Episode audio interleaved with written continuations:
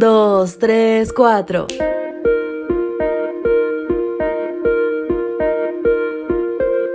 Muchas veces esta es la forma en la que vivimos la vida.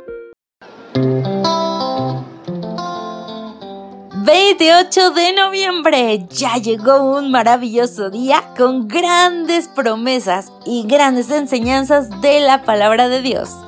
Este es su mensaje de arroba Dios para ti y vamos a comenzar abriendo la Biblia en Efesios 5:20.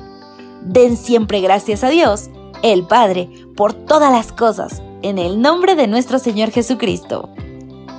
El valor de las cosas pequeñas es el título de hoy y te saluda Ale Marín.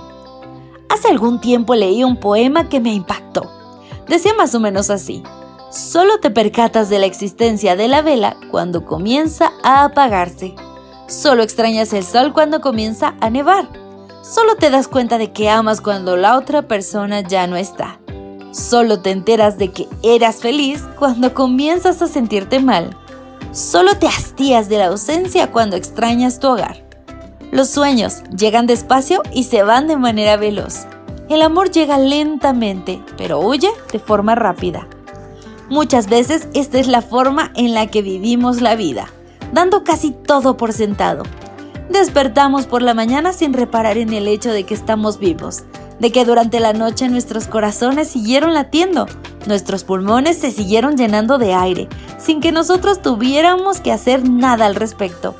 Ponemos nuestros pies en el suelo y ya estamos en la ducha sin siquiera considerar el milagro de poder caminar, el equilibrio y la coordinación que requiere.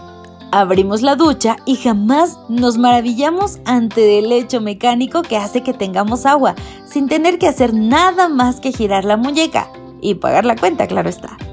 El mismo razonamiento se puede aplicar al desayuno monótono, el trabajo aburrido y muchas otras cosas y personas más.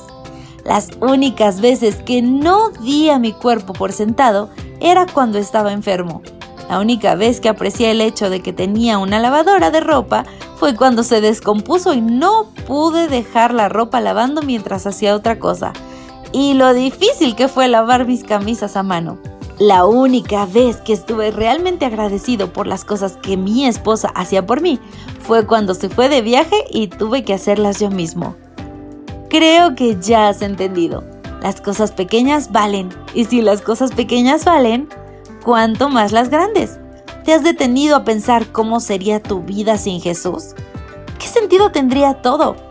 Hoy es un buen día para valorar a las personas que tenemos a nuestro lado.